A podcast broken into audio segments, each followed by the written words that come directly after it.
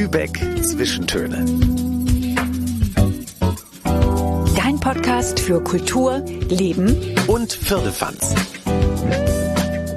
Moin und herzlich willkommen zu Lübeck Zwischentöne im August. Schön, dass ihr wieder dabei seid. Im August ist eine Menge los in Lübeck. Wir sprechen mit Bestsellerautor Florian Illies. Er hat die Ausstellung Mehr Licht kuratiert. Ja, und es geht um ein Musikfestival mit Open-Air-Konzerten auf einer ehemaligen Werft. Wir verraten euch, wo ihr mitten in Lübeck mit Pool am Strand chillen könnt. Ja, und ihr erfahrt, wo ihr eine ganz besondere Nacht mit Kunst, Hunden und Außerirdischen erleben könnt. Und wir gehen dahin, wo Lübeck sehr französisch ist. Und ich verrate so viel, es hat mit Kugeln zu tun, die ziemlich schwer sind. Mhm, wenn ihr mehr wissen wollt, kommt doch einfach mit auf unsere Hörtour durch Lübeck. Und jetzt geht es los.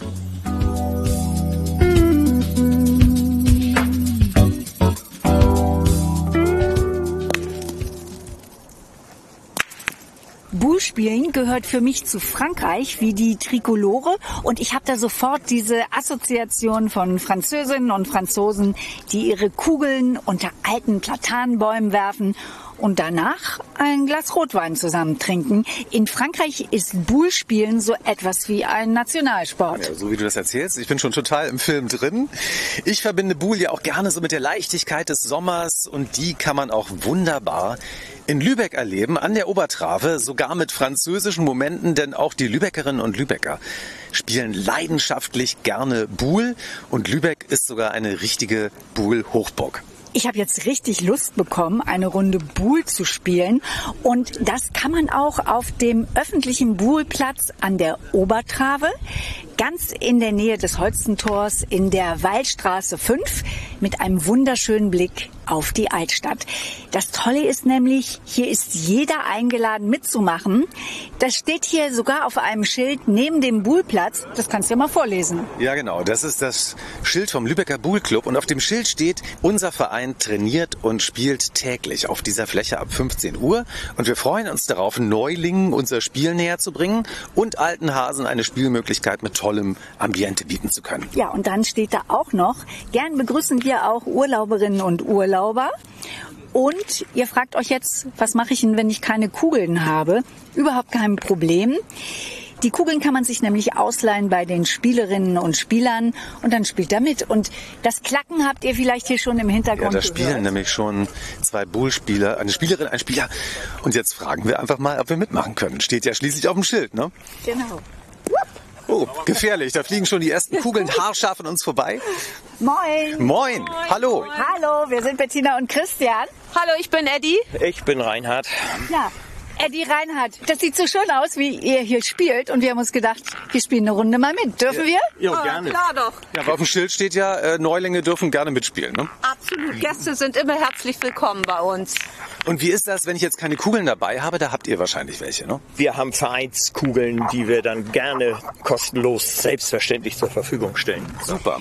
Meine erste Frage jetzt an euch. Was muss man denn können, wenn man Buhl noch gar nicht gespielt hat? Was muss man mitbringen? Einfach Spaß an der Sache und Freude und die Geselligkeit gehört auch mit dazu. Und alles andere werden wir dann noch sagen. Das hört sich super an. Also jeder, von bis Kinder, Ältere, alle. Eddie macht es spannend. Gerne, gerne. Nur her damit. Ja, dann nehmen wir doch mal eine Kugel in die Hand. Ja, genau. Bettina, willst du anfangen? Ja. Tja. So, hab die erste Kugel in der Hand. Da ist ja schon die Frage, Eddie, wie halte ich die richtig? Du denkst dir eine Suppenkelle. Ja. Und da, das ist die Hand. Das ist, bildet wie eine Suppenkelle. Da legst du deine Kugel rein. Und dann drehst du die Hand, sodass der Handrücken nach oben kommt und einen geraden Arm machen. Okay. Und dann nimmst du ein bisschen Schwung nach hinten und dann lässt du die Kugel los und öffnest die Hand. ich mache jetzt mal. Das sieht doch schon gut aus. Ein bisschen schief, ne? Nein, aber so dicht an der, an der Sau, das ist doch toll. Ja, also die Sau, das muss man dazu sagen, das ist ja dieser kleine Ball, an dem man den großen, die große Kugel ranwerfen muss. Die wird Sau genannt. In diesem Fall ist sie pink hier. Und Bettina ist, ich kann es von hier aus schlecht schätzen. Wie viel Zentimeter ist sie ungefähr dran? Ich schätze mal zwölf. Das ist fürs Bullspiel eine super Eröffnungskugel als erstes. Wirklich.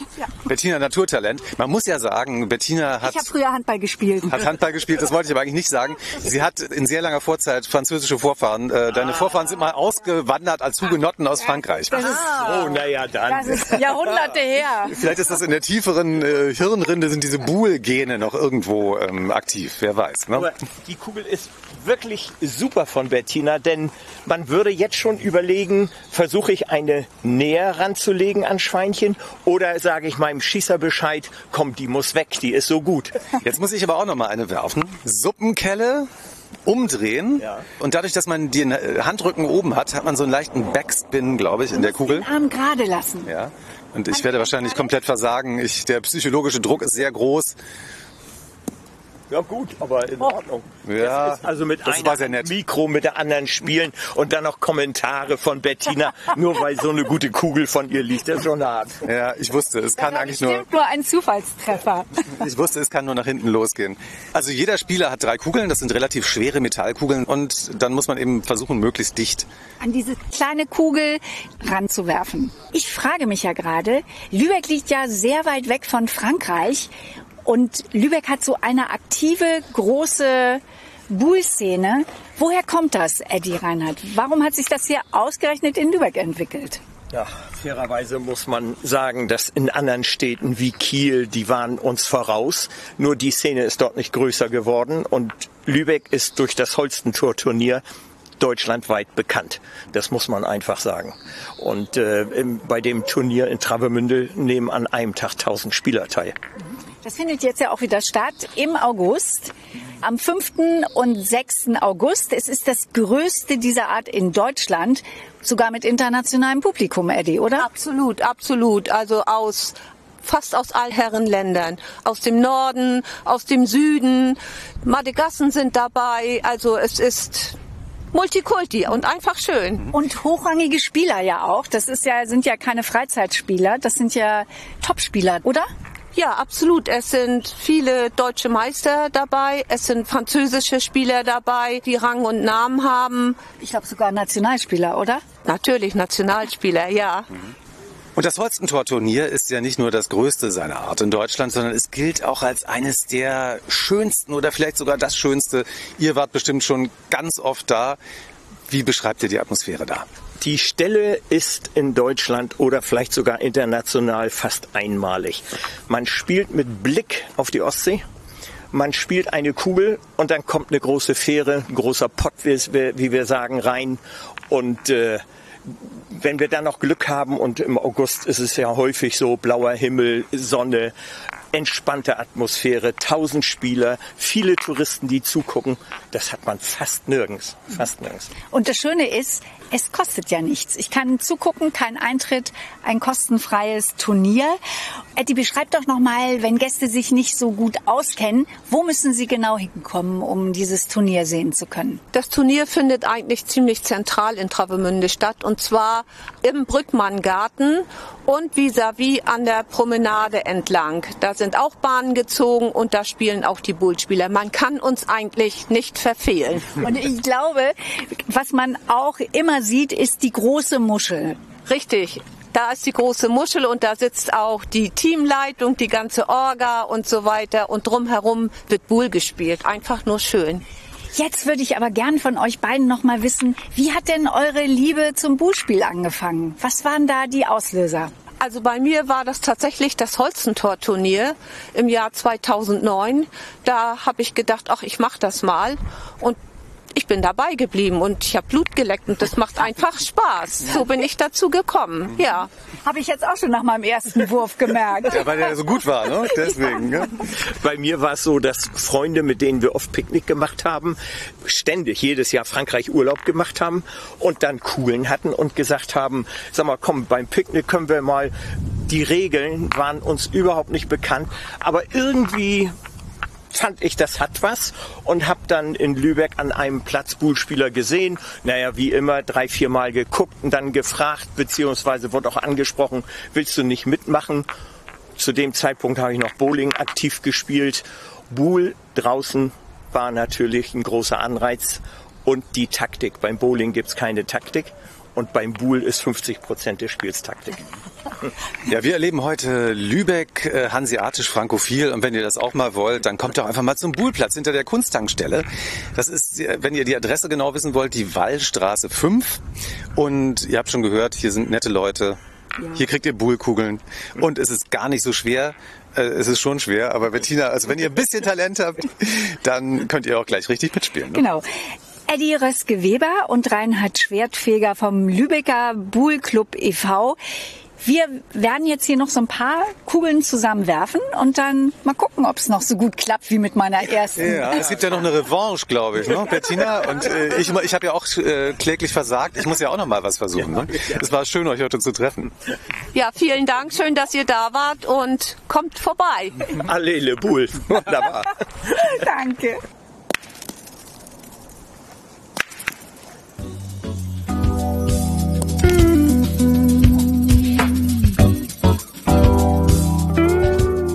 Im August hat Lübeck mehr Licht. Mehr Licht, die Befreiung der Natur, das ist der Titel einer Ausstellung des Kunstpalastes Düsseldorf in Kooperation mit dem Behenhaus Trägerhaus Lübeck.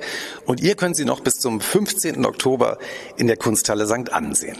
Das Thema der Ausstellung ist eine der größten Revolutionen in der Kunst des 19. Jahrhunderts, die Ölstudie. Zu sehen sind gut 170 Bilder von einer Künstlerin Rosa Bonheur und 74 Künstlern. Der bekannteste ist der Megastar der Romantik Caspar David Friedrich. Viele dieser Werke waren vor dieser Ausstellung noch nie öffentlich zu sehen. Ja, und es ist die erste Ausstellung in Deutschland, die ganz der Ölstudie gewidmet ist. Und kuratiert hat sie Florian Elias, ein vielbeschäftigter Mann. Und deswegen freuen wir uns umso mehr, dass er heute Zeit für uns hat. Moin, Herr Elias. Hallo. Ja, ich mache nur einen kurzen Ausschnitt dessen, was, womit Sie immer so beschäftigt sind. Also Sie sind ein Mann mit vielen Talenten. Sie sind Bestseller-Autor, Kunsthistoriker, Kunsthändler. Sie haben sogar mal ein Auktionshaus geleitet, Verleger, Journalist und Kurator neuerdings auch. Und Sie haben das Kunstmagazin Monopol gegründet.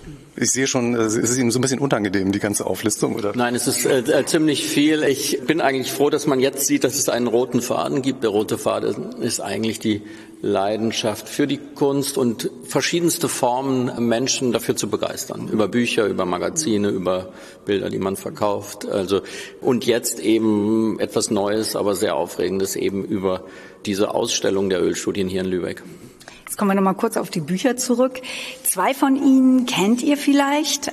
Das eine Generation Golf, Porträt einer Generation, die in den 80er Jahren aufgewachsen ist oder 1913, der Sommer des Jahrhunderts.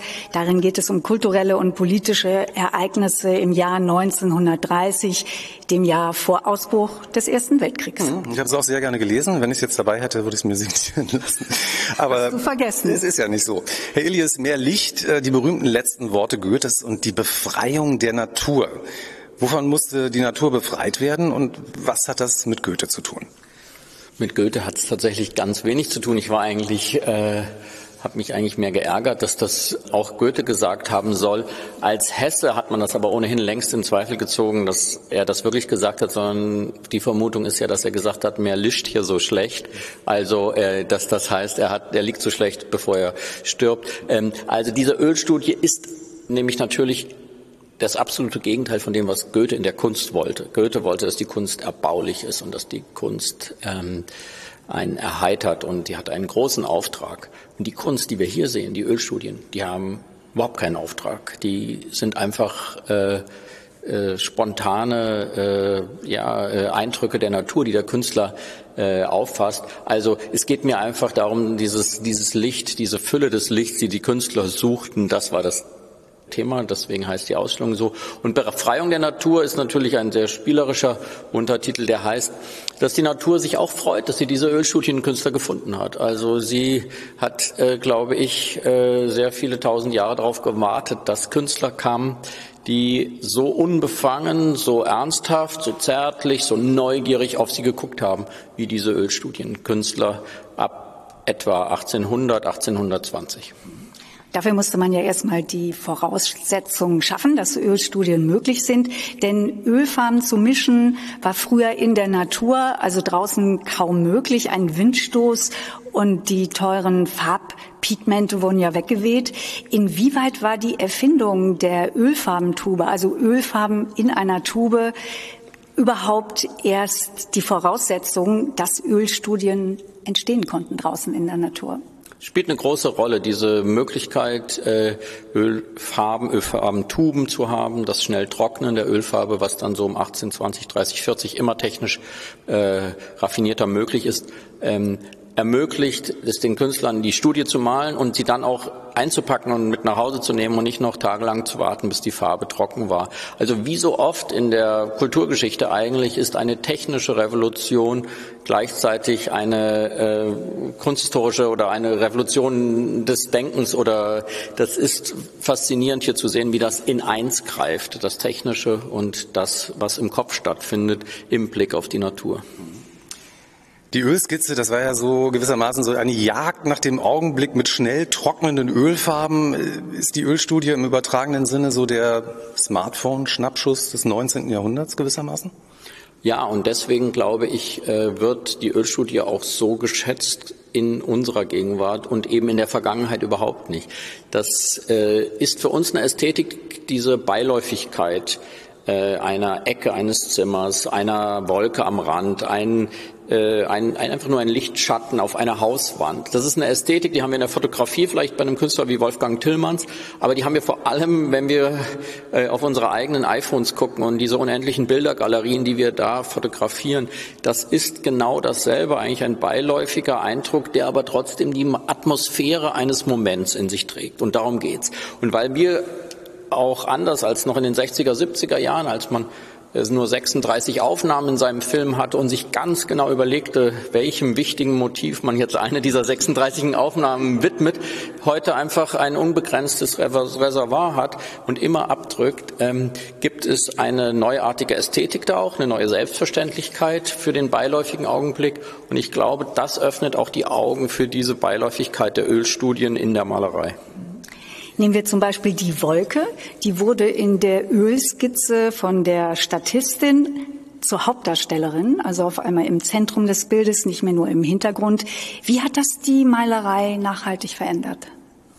Die Wolken sind das Allerschwierigste, weil sie sich am allermeisten bewegen. Also sie sind in dem Moment, wo man von der Wolke wieder auf sein äh, Blatt Papier schaut, mit dem man mit Öl oder auf seine Karton, mit dem man mit Öl gerade die Wolke malen will, sieht sie schon wieder anders aus. Eine Riesenherausforderung. Man kann eigentlich, man kommt nie hinterher. Finde ich auch symbolisch sehr schön, dass man weiß, die Natur ist doch immer noch diesen einen Tick schneller oder weiter. Sie entwickelt sich immer weiter, aber man versucht sie ja dann doch zu bannen. Und diese Wolkenmalerei, die gewinnt eine ganz große Bedeutung in zweierlei Hinsicht. Einerseits, weil es so schwer war, zeigte sich da die Meisterschaft und es ist auch ganz überraschend, wer da plötzlich als zum Meister wird. Ein Lübecker Maler, Johann Wilhelm Cordes, wird hier zu einem der großen Stars der Ausstellung, weil erstmals in großer Fülle seine Wolkenstudien hier präsentiert werden können, die eine unglaubliche Raffinesse und Frische haben, während seine fertigen Bilder, Jagdszenen, mythologische Szenen äh, uns heute eigentlich kaum noch hinterm Ofen hervorlocken. Also in diesen Wolkenmalerei zeigte sich eine besondere Fähigkeit der Künstler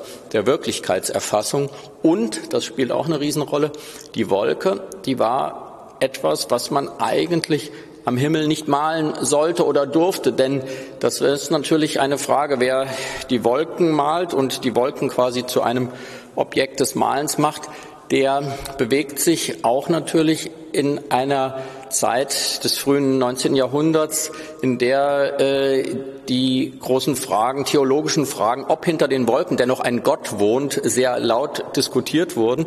Und so gab es sehr viele kritische Stimmen, die die bewunderten Ölstudienmaler der Wolken zu ertragen hatten, die dann eben gefragt wurden von Besuchern, äh, ob sie denn auch wirklich fromm seien, dass sie so dieser irdischen Form des Himmels huldigen und nicht mehr der religiösen Malerei. Also die Wolke hat äh, sowohl technisch wie theoretisch eine riesige Rolle gespielt in dieser äh, Kunst der Ölstudie und ich glaube, nichts kommt so häufig vor wie hier in dieser Ausstellung wie die Wolken, die fliegen über alle Studien. Für mich auch das Schönste und Faszinierendste, was diese Ölstudienmaler erfassen können. Und ich glaube, deswegen macht es auch Spaß, hierher zu kommen, wenn es draußen zu heiß ist.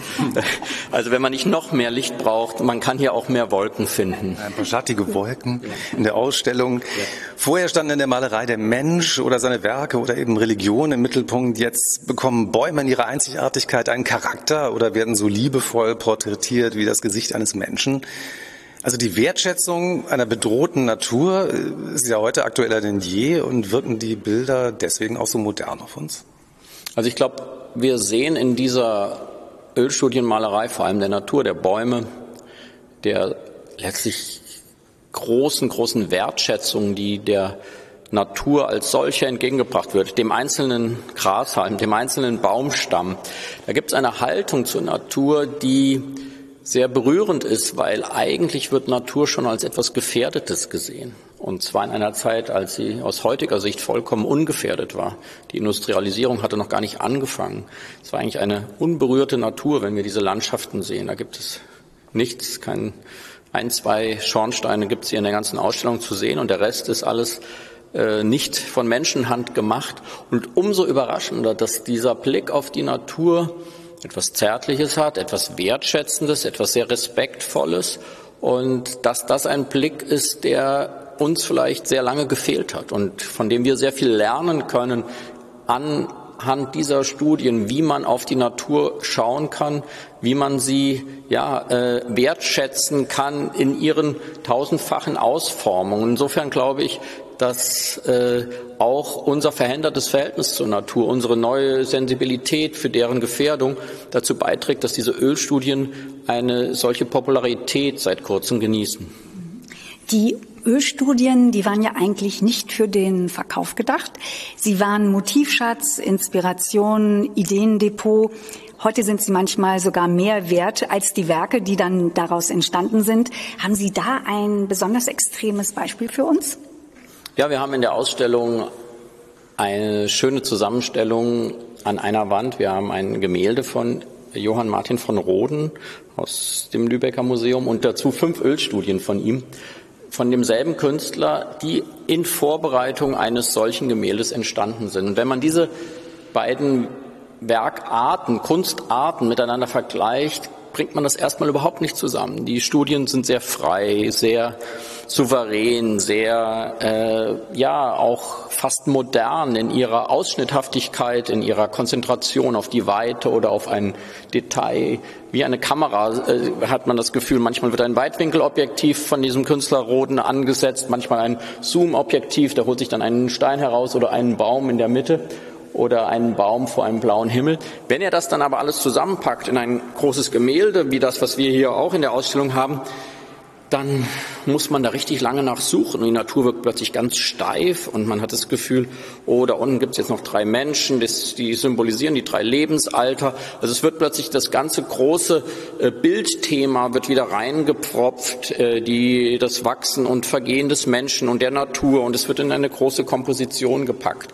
Und man merkt plötzlich, oh, das wirkt aber altmodisch, altbacken und vom selben Künstler, das, was er nur zur Vorbereitung benutzt hatte, was zu seiner Zeit überhaupt nicht als Kunst galt, das spricht uns an, nämlich die Studien die er zur Vorbereitung dafür erstellt hat. Und das ist ein wunderbares Paradox und ich finde es schön, wenn wir es jetzt hier auch einfach zeigen, wie sich Sehgewohnheiten ändern können. wir sollten nie so äh, arrogant sein zu glauben, dass sich das nicht in 200 Jahren wieder ändern kann. Also dann wird man sagen, oh Gott, was haben die denn damals in dieser diese diese verlorene Zeit da am Anfang des 21. Jahrhunderts, die da nur noch mit den Studien was anfangen konnten. Äh, das kann sich ja alles wieder ändern. Aber jetzt muss man gerade mal sagen, wir fühlen uns von diesen Studien äh, mehr, ja, man kann wahrscheinlich sogar sagen, verstanden, weil wir sie mehr verstehen. Wir stehen hier übrigens gerade mitten in der Kunsthalle St. Ann. Zwischen den Bildern hinter uns äh, lagern ein paar Kühe auf einer noch nicht gemalten Wiese. Vor uns sind ein paar Bäume an der Wand. Wir sind in der Abteilung unvollendet. Ein neues Bild entsteht. Und wenn man hier so durchgeht, durch die Ausstellung, dann sieht man oft bildgewordene Emotionen pur, also die Arbeit von Künstlern, die ganz unmittelbar berührt sind von dem, was Sie da gerade sehen. Ja, die Bilder hier in der Ausstellung sind nach Themenwelten zusammengestellt, zum Beispiel vom Aufgang der Sonne bis zu ihrem Niedergang, der Zyklus eines Tages sozusagen, oder schlechtes Wetter, dann im Land des Lichts und Zauber der Farbe Grau. Was kann an Grau dann zauberhaft sein? Wir müssen uns vorstellen, dass die Maler, die nach Italien zogen, anders als wir heute nicht darauf hofften, dass da der Himmel blau ist, denn das war wahnsinnig langweilig. Ein blauer Himmel ist äh, für einen Maler keine Herausforderung. Das Licht ist zu hart, es wirft äh, sehr brutale Schatten. Sie warteten eigentlich darauf, dass Wolken aufzogen, dass es Gewitter gab, dass das, der Himmel sich verdüsterte, weil dann wurde es interessant. Aufruhr am Himmel war das, was die Künstler suchten, denn das war malbar und äh, die tausend Farben von Grau, die Fifty Shades of Grey, die man hier in diesen äh, Ölstudien sieht, das ist äh, ein wunderbares Farberlebnis, glaube ich. Natürlich gibt es hier auch sehr viel Grün, äh, weil sie sich der Natur zuwandten, aber die, die Neugier, die Aufmerksamkeit, die man dem Himmel und den tausenden Grautönen äh, zuwandte. Das ist etwas ganz Faszinierendes, was dann auch fast nie in der Malerei mehr sichtbar wird. Also in der Malerei musste man ja wieder den Auftraggebern gehorchen und die wollten maximal weiße Schönwetterwolken auf blauen Himmel. Aber diese grauen, zugezogenen, melancholischen, schwermütigen Himmel der Wirklichkeit, die finden sich eigentlich nur in den Ölstudien. Ein bisschen wie der Surfer, der auf die nächste Welle wartet. Ja, ne? so. ja genau, das ist ein schöner Vergleich. Wir hatten es schon ganz am Anfang gesagt, wir haben hier 74 Künstler und ein eine Künstlerin mit Rosa Bonheur. Warum nur eine Frau, die Ölstudien gemalt hat, die wir hier sehen? Wir hätten sehr gerne sehr viel mehr Frauen äh, in der Ausstellung gezeigt, aber das große Problem ist, dass wir leider die Kunstgeschichte und das Rad der Geschichte nicht zurückdrehen können. Frauen durften zu dieser Zeit nicht an den Akademien studieren. Rosa Bonheur hatte die große äh, ist die große Ausnahme, weil ihr Vater Maler war und sie im Atelier des Vaters malen konnte, malen lernen konnte.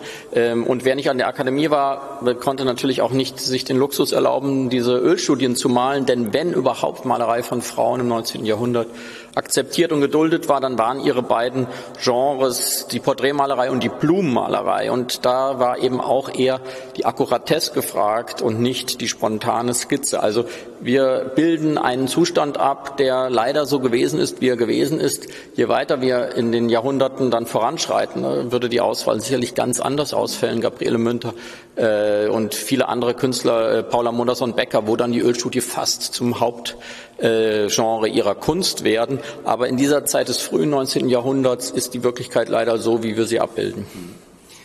Es ist keine Überraschung, Sie sammeln selbst Ölstudien. Wie viele sind es mittlerweile im Laufe der Jahre geworden? Äh, das äh, werden immer mal mehr, aber dann äh, trenne ich mich auch oft, äh, man tauscht sehr oft, weil man hat dann so einen Kreis von äh, vergleichbaren Fanatikern und man will dann unbedingt die eine Wolke von dem anderen und er will vielleicht in einen Grashalm von einem und dann einigt man sich äh, in Tauschgeschäften. Man wird auch ein bisschen unbarmherzig, weil äh, mit jeder guten Ölstudie sieht man auch äh, die Schwächen in älteren. Aber wie das so ist, die erste Ölstudie, die ich gekauft habe, die habe ich mir gekauft von meinem Honorar von Generation Golf und das ist bis heute meine schönste geblieben. Also das ist ein seltener Fall, dass ich äh, sozusagen da, dass der erste Kauf einer Ruine aus Pästum, äh, nur vier Säulen und ein blauer Himmel darüber, der hängt bis heute äh, an meinem Schreibtisch jetzt seit äh, fast 25 Jahren. Ähm, aber ansonsten äh, wechselt es manchmal wie Wolken, kommen manche dazu und manche gehen. Ähm, aber auch zu Hause umgebe ich mich vor allem mit Wolken. Äh, weil das für mich eine wundervolle Form ist, sich mit Kunst zu beschäftigen. Und, es wird Sie überraschen, die ist kombiniert äh, bei mir zu Hause mit Kunst der 60er und 70er Jahre aus Deutschland, mit sehr abstrakter Kunst. Das ist für mich so ein wunderbares äh, Wechselspiel, äh, wie Kunst aussehen kann. Was haben Sie damals dafür bezahlt? Also für die erste? Für die erste habe ich sehr viel bezahlt. Ich habe dann lange Zeit nicht mehr so viel dafür bezahlt, weil äh, in der Regel kann man auch sehr oft noch Ölstudien finden für ein paar hundert Euro weil es in den kleinen Auktionshäusern auftaucht, weil es immer wieder mal äh, auch bei am Flohmarkt oder bei kleinen Antiquitätenhändlern im Regal steht. Also noch ist es noch nicht ganz so bekannt, aber es wird immer schwieriger und man denkt dann immer, man hätte eine in irgendeiner kleinen Auktion gefunden und leider hört man dann aber von all seinen Ölstudiensammlern schon in den Tagen davor, dass sie auch darauf bieten werden. Also die Zeiten, diese seligen Zeiten des, des frühen Sammelns sind vorbei äh, und das sehe ich natürlich als Sammler sehr bedauernd, weil ich kaum noch äh, schöne Ölstudien kaufen kann. Und als äh, Missionar für die Ölstudien sehe ich es mit großer Begeisterung, dass immer mehr Menschen angesteckt sind. Genau. Da schlagen wahrscheinlich so zwei Herzen in Ihrer Brust, weil durch diese Ausstellung kann ich mir jetzt vorstellen, dass der Preis auch gestiegen ist für Ölstudien und Sie damit natürlich dann auch so ein bisschen die Preise verdorben haben, oder?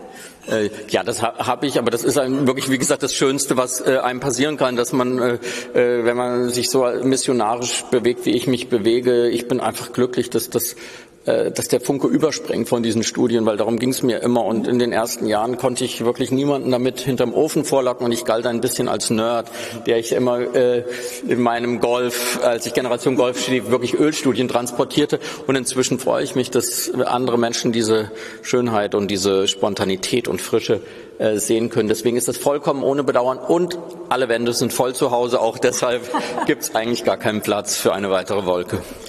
Sie schreiben gerade an einem neuen Buch über Caspar David Friedrich. Ähm, ist über den Mann nicht bereits alles geschrieben worden?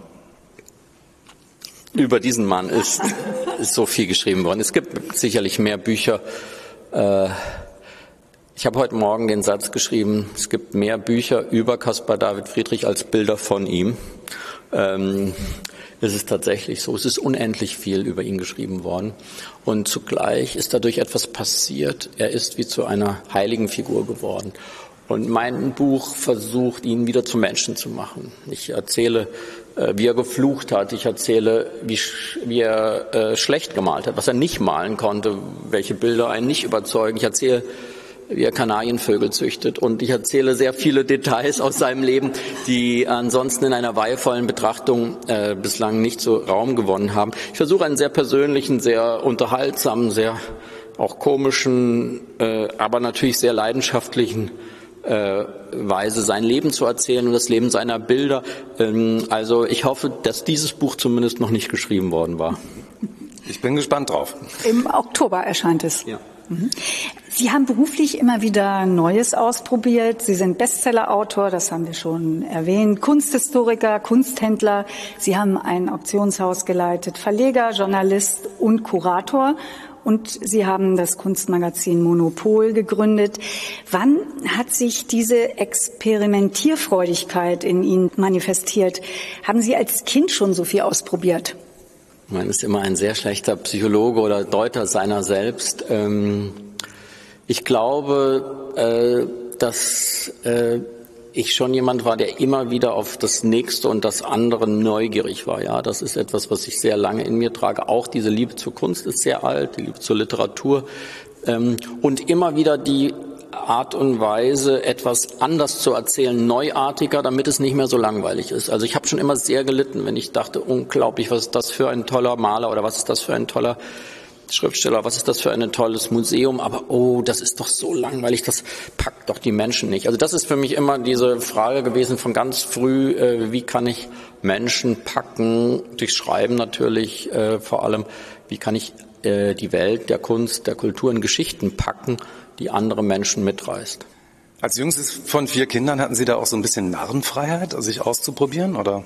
Ja, ganz bestimmt. Meine älteren Geschwister haben alle äh, glücklicherweise früh seriöse Berufe ergriffen und haben sie sogar bis heute beibehalten, so dass ich da eine gewisse Freiheit hatte. Haben Sie vielleicht noch mal ein Beispiel ähm, aus Ihrer Kindheit, wie experimentierfreudig Sie da waren? Sehr interessant, dass Sie das so interessiert und dass Sie das fragen.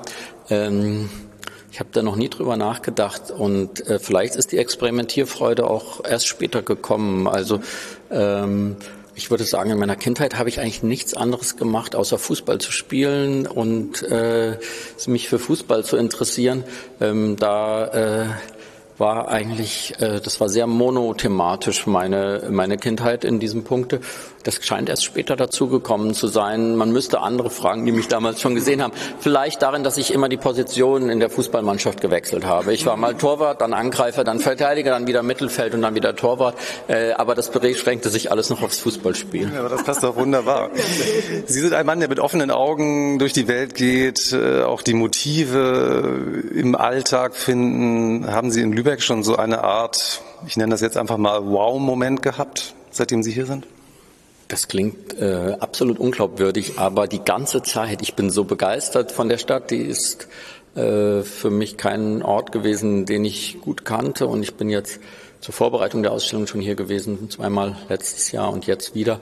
Ähm, das bezaubert mich sehr, diese Gassen mit dieser Ziegelarchitektur, dieses Gewachsene, diesen Hansestolz, diese Hanse-Edelmut, äh, diese Hanse-Schönheit, die ich hier so spüre. Das berührt mich sehr. Das finde ich ist etwas sehr äh, Besonderes. Und gerade wenn man aus so einer geschichtsvergessenen Stadt wie Berlin kommt, äh, sauge ich das sehr auf. Essen Sie gerne Marzipan? Nein. Klare Antwort. so, jetzt habe ich noch eine Frage. Wenn man sich so viel mit Malerei beschäftigt wie Sie, versucht man dann selber zu malen? Haben Sie das versucht oder malen Sie selbst?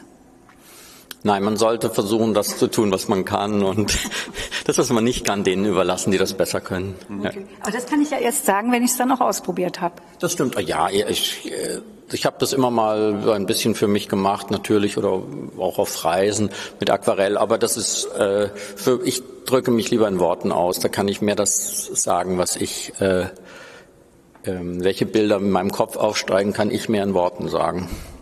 Florian Illies malt mit Worten und das ist, glaube ich, auch ein großes Verdienst, dass Sie eben Kunst oder überhaupt Geschichte so vom Sockel runtergeholt haben und ja tatsächlich erlebbar machen, raus aus dieser akademischen Sprachwelt auch. Also das finde ich immer wieder ganz interessant. Ja, andere Menschen tauschen Panini-Bilder. Florian Illies tauscht ähm, Ölstudien mit anderen Sammlern. Panini-Bilder habe ich sehr lange getauscht. Das ist sozusagen die Fortsetzung des Panini-Bilder-Tauschens, ja. Mehr Licht, die Befreiung der Natur. Eine Ausstellung, die sich wirklich lohnt und in der man die Malerei auch nochmal ganz neu entdecken kann. Und ihr könnt sie noch bis zum 15. Oktober in der Kunsthalle St. Ansehen. Und wir bedanken uns ganz herzlich bei Ihnen, Herr Elias, dass Sie heute die Zeit hatten. Herzlichen Dank. Das war äh, für mich selbst sehr spannend, äh, über die Fragen nachzudenken, die Sie mir gestellt haben. Vielen Dank. Dankeschön. Danke.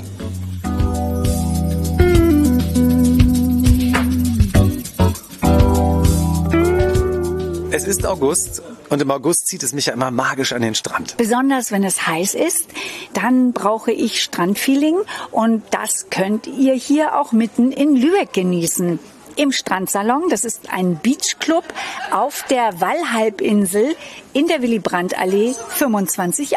Ja.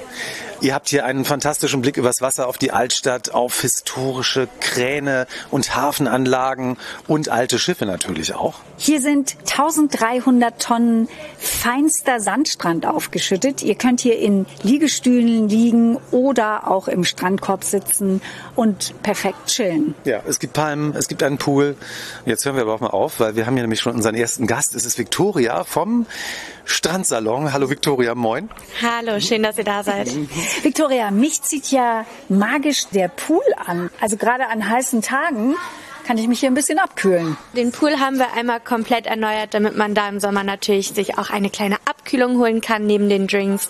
Ähm, so kann von klein zu groß jeder einmal planschen gehen. Es ist das perfekte Sommergefühl, was man hier hat. Und es gibt sogar rechts, wenn man um die Ecke geht, ein Beach-Volleyball-Areal mit zwei Plätzen. Volleybälle kann man sich natürlich auch gerne bei uns ausleihen und dann einmal gegen die besten Freunde gewinnen. Ich muss hier aber auch keinen Sport machen. Ich kann mich hier auch einfach entspannen. Ihr habt hier so viele Sitzmöglichkeiten. Ich kann Schuhe ausziehen und Augen zumachen und habe das Gefühl, ich bin am Strand. Einfach die Schuhe ausziehen, den Sand unter den Füßen fühlen und abschalten. Was ihr hier im Hintergrund immer piepen hört, das sind diese, wie nennt man die genau, Victoria? Das sind unsere Pizzapieper. Genau, die Pizzapieper, weil hier wird sehr viel Pizza gegessen, haben wir schon gesehen. Und immer wenn die Pizza fertig ist, ihr kennt das vielleicht, ihr bezahlt ja zuerst, dann kriegt ihr den Pieper. Und wenn die Pizza dann zum Abholen bereit ist, dann piept sie. Victoria, wann öffnet ihr? Unsere Öffnungszeiten sind immer Dienstag bis Donnerstag 15 bis 23 Uhr und Freitag bis Sonntag 12 bis 23 Uhr. Und ich finde ja schön, tagsüber, wenn ich hier kommen möchte, ich muss keinen Eintritt zahlen. Der Eintritt in den Strandsalon ist frei. Und das ist dann abends, wenn es dann Partys gibt, da ist teilweise, muss ich dann einen Eintritt zahlen. Genau. Tagsüber könnt ihr hier einfach vorbeikommen, euch hinsetzen, Getränk genießen, die Pizza essen.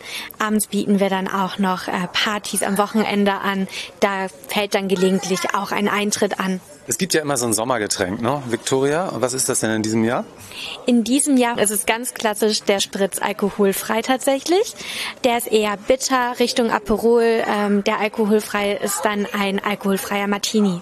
Ah, okay, also Praktisch. ich kann trinken, ich muss nicht. Gut. Besonders schön finde ich hier den Blick im Vordergrund die Palme und dahinter der alte Industriekran in grau angestrichenen Metall. Sieht super aus. Abends leuchtet der sogar.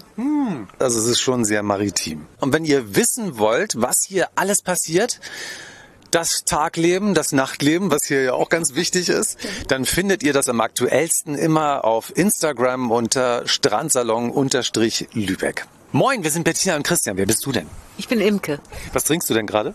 Ein Glas Rosé. Es ist richtig Sommer, mitten in der Stadt. Genau, so ist das. Und wer bist du? Hi, ich bin äh, René. Ich komme nicht hier aus Lübeck, ich bin das erste Mal jetzt hier und finde das Ambiente schön. Ich mag Sand, ich mag das Wasser mitten in der Stadt. Aber der Blick ist schon einmalig hier, ne? Ja, das ist er. In alle Richtungen eigentlich. Hast du einen Lieblingsblick schon? Nee, tatsächlich noch nicht. In die Richtung gucke ich gerade gerne. Zu deiner Begleitung, das ist gut. Prima, wir wünschen euch noch viel Spaß und äh, genießt den Abend, ja? Vielen Dank. Euch auch Dankeschön. einen schönen Abend. Moin, wir sind Bettina und Christian. Hi, und ich bin André. Ich bin schon ja, mehrmals im Strandsalon gewesen. Es gefällt mir immer wieder sehr gut. Oftmals auch zu den Veranstaltungen am Wochenende. Das Schöne ist, dass man auch in der Woche hier auch ganz einfach mal entspannt sich hinsetzen kann, was trinken kann und gucken kann, was los ist und vielleicht auch ganz so mit netten Leuten mal in Kontakt kommen kann. Immer eine ein Besuch wert hier. Ja, dann genießt die Zeit noch hier. Dankeschön. Versuche ich. Bis zum nächsten Mal, ne? Genau, auf jeden Fall. Moin, wir sind Bettina und Christian. Wer seid ihr? Stella, ich bin Mia.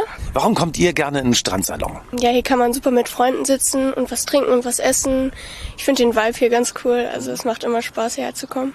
Ja, also ich finde es auch mega die schöne Aussicht und einfach generell, es ist einfach viel Platz, viele nette Menschen und einfach, man fühlt sich einfach sehr wohl, finde ich. Ja, man fühlt sich so wie Urlaub hier. Man kann hier super runterkommen. Und die Schiffe fahren vorbei. Wir winken mal rüber. Hallo! Und viel Spaß noch. Ja, vielen Dank. Danke.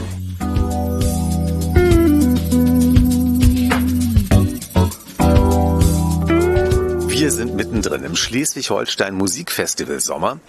Die erste Hälfte ist ja schon wieder rum, aber es liegt noch die zweite Hälfte vor uns mit jeder Menge spannenden Konzerten. Es gibt natürlich viele klassische Konzerte, klar. Aber das Schleswig-Holstein Musikfestival beschränkt sich nicht nur darauf, sondern es gibt auch andere Musikrichtungen zu hören, oft an ungewöhnlichen Orten. Wie zum Beispiel der Gollan Kulturwerft. Früher wurden da Schiffe gebaut, dann wurden die historischen und imposanten Fabrikhallen aufwendig saniert und heute finden auf dem früheren Industriegelände zum Beispiel eben Konzerte statt. So wie jetzt beim Werftsommer, einer der vielen Programmpunkte des Schleswig-Holstein Musikfestivals. Beim Werftsommer wird die Gollan Kulturwerft bis zum 6. August zur großen Open-Air-Bühne. Ja, und am 1. August könnt ihr dort das Balkan Paradise Orchestra erleben. Das sind zehn ungewöhnliche Frauen mit einem ganz unverwechselbaren Sound, so eine Mischung aus Balkan-Tradition, spanischen Melodien. Lass uns doch da einfach mal reinhören. Hier kommt das Balkan Paradise Orchestra.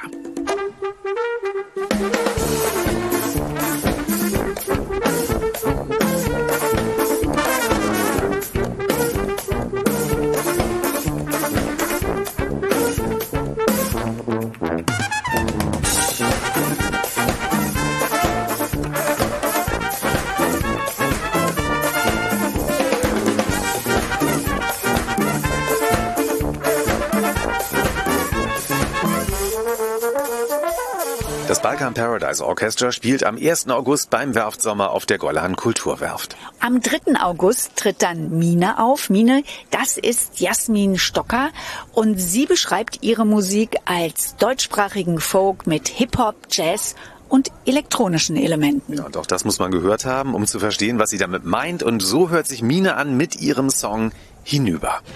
Das Meer ist aus Plastik,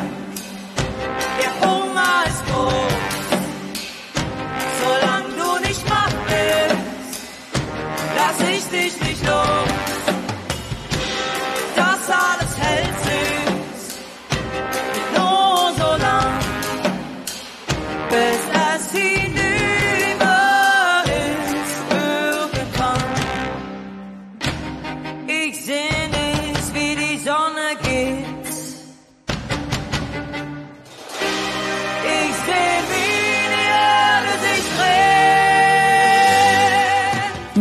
Eine Stimme, finde ich, die richtig unter die Haut geht. Und am 6. August tritt die Hip-Hop-Gruppe 5 Sterne Deluxe auf, zusammen mit dem Takeover Ensemble. Und hier als Appetizer ihr Song mit dem schönen Titel Ja, ja, deine Mutter.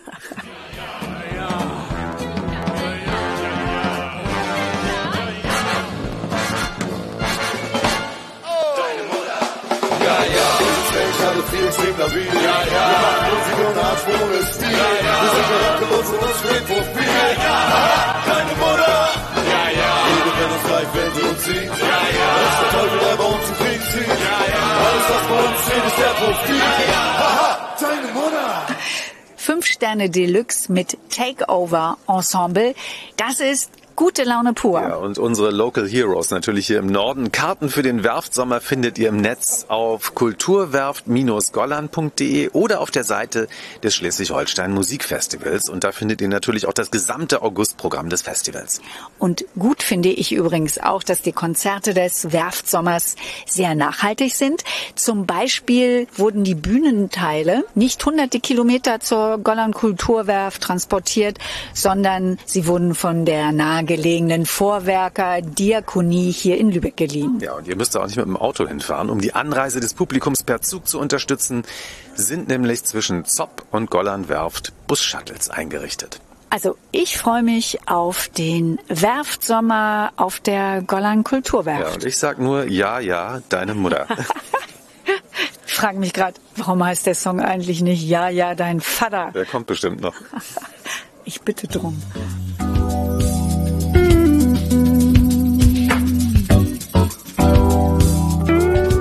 Die 21. Lübecker Museumsnacht, die findet statt am Samstag, den 26. August. Los geht's um 18 Uhr und darüber sprechen wir jetzt mit den beiden Frauen, die sich das alles ausgedacht haben, mit Helene Hoffmann. Hallo Helene. Freut mich, hallo. Schön, dass du Zeit hast. Und mit Dascha Jakobowitsch. Hallo, ich freue mich riesig. Das Motto für die 21. Lübecker Museumsnacht lautet ja Come Together. Da habe ich mich gefragt, wer kommt mit wem zusammen, wer soll sich treffen? Das ist ja euer Motto. Was habt ihr euch da überlegt? Wir möchten, dass jeder und jede Person sich willkommen heißt. Auch Tiere, alle Wesen sind willkommen. Egal aus welcher Kultur, egal wie man unterwegs ist. Alle sollen, es sollen keine Hemmschwellen geben. Jeder ist willkommen. Und wir haben ganz, ganz tolle Angebote für jeden und jeden Menschen. Besonders auch den Neubürgerinnen, denn wir haben ja auch einen großen Programmteil für Menschen aus der Ukraine. Es sind ganz viele ukrainische Künstlerinnen, neue Ankömmlinge und für die gibt es ein ganz, ganz spannendes Programm. Wir wollen Räume schaffen für Begegnungen jeder Art und alles und äh, ist möglich. Aber natürlich nicht nur die ukrainische Community, sondern auch darüber hinaus. Also zum Beispiel im Günterkreishaus planen wir auch Führungen in anderen Fremdsprachen und sind gerade dabei, die Vermittlerinnen zu finden. Es hat ja sowieso etwas total magisches, nachts im Museum zu sein, aber die Museumsnacht ist eben auch immer eine große Kunstmuseumsparty. Ne? Aber eben auch, ich kann da wirklich nachts Führungen machen. Ich kann mir die Häuser angucken, die sind geöffnet. Das muss ich dann alles schaffen oder kann ich schaffen, wenn ich möchte, in einer Nacht. So viel Zeit hat man ja gar nicht, ne? finde ich. Also es ist ja ganz schön knapp. Es ist ja wirklich so, ihr könnt Museum hier mit allen Sinnen erleben. Das Museum geht raus in die Stadt und wir können natürlich hier nur einen Bruchteil der vielen, vielen tollen Sachen äh, präsentieren, die in dieser Nacht passieren. Einen ganz kleinen Teil der Magie. Aber zum Beispiel äh, wird es eine große Eröffnung geben am Holstentor. Und da wird eine Band spielen, äh, die äh, Access Icarus heißt. Spannender Name. Was ist das für eine Band? Das ist eine futuristische, total abgefahrene und coole Science-Fiction-Band mit äh, Pop-Rock. Musik. Wir hören da jetzt schon mal rein, ja. wie die sich anhören. Access Icarus. Icarus. So hören sie sich an.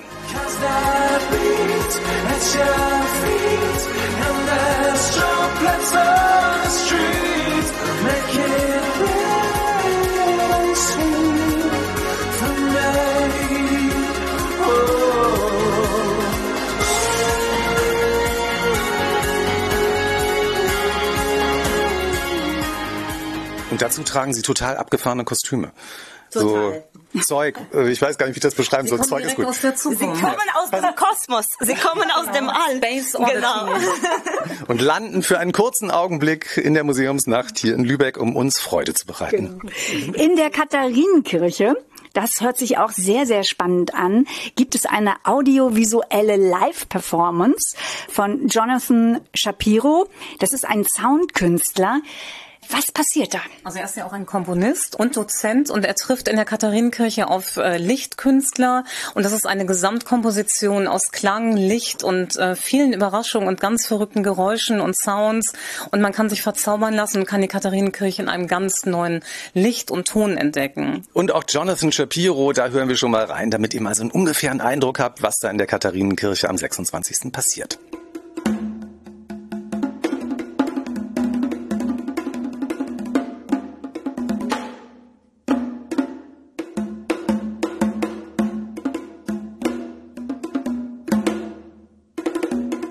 Die Lübecker Galerien sind natürlich auch dabei in der Museumsnacht und das Buddenbrook-Haus ist am Rathausmarkt vertreten und da wird es einen Programmpunkt geben, der heißt Kulturfunke meets Buddenbrooks und eine Geschichte, die mich besonders interessiert, heißt Homo Octopussy.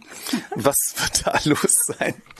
Das ist auch eine Gästin aus dem All. Sie wird kommen und schauen, wie es uns geht jetzt auf diesem Planeten. Sie kann nämlich die Zukunft voraussagen. Das heißt, das ist ein Ich stelle mir das so vor, ich, ich weiß schon, wie es ist. Es kommt vielleicht eine Außerirdische, man verliebt sich in diese Außerirdische und am Ende der Nacht äh, muss man entweder mit ins Weltall oder, Oder man man muss traurig alleine hier in Sie Lübeck le zurückbleiben. leider glücklich geheiratet.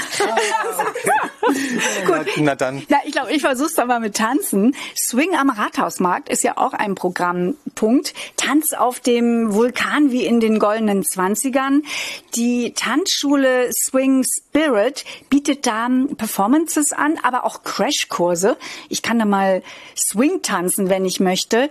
Und das hängt ja auch mit der Familie Thomas Mann Die zusammen. Manns, Erika und Klaus Mann waren leidenschaftliche Tänzer und liebten auch so ein bisschen dekadente Umgebung und das wollen wir genauso am Rathausmarkt schaffen.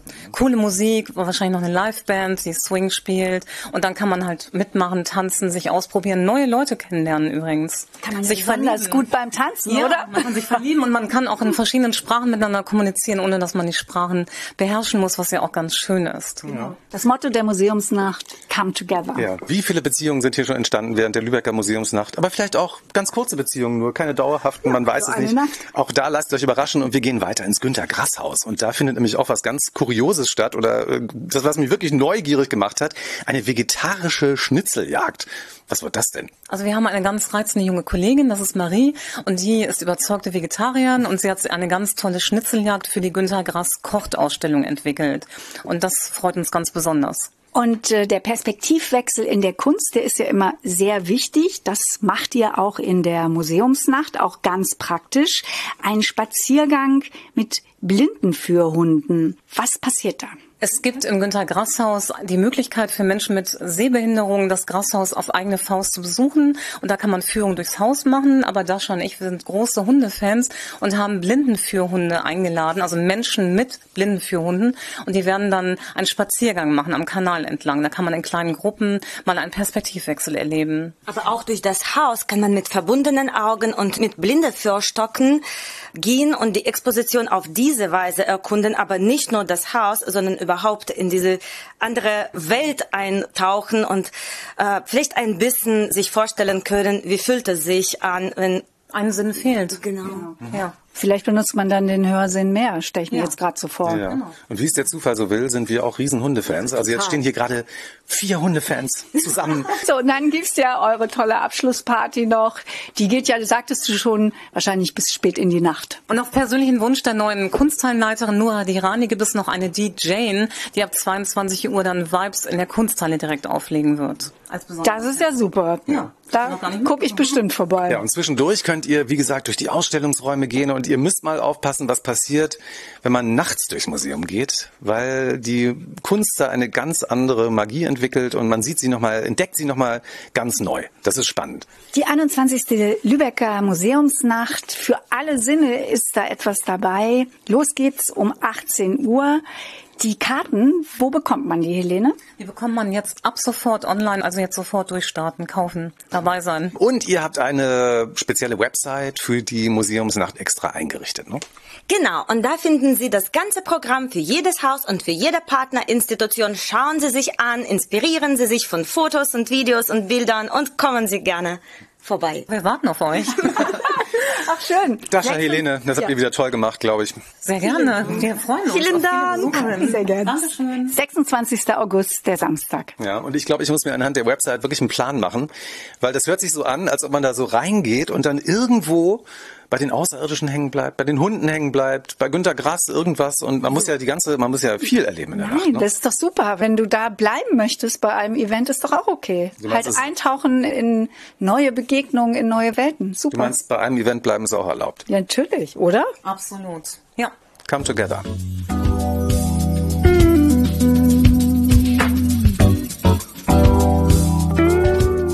Das war Lübeck Zwischentöne im August.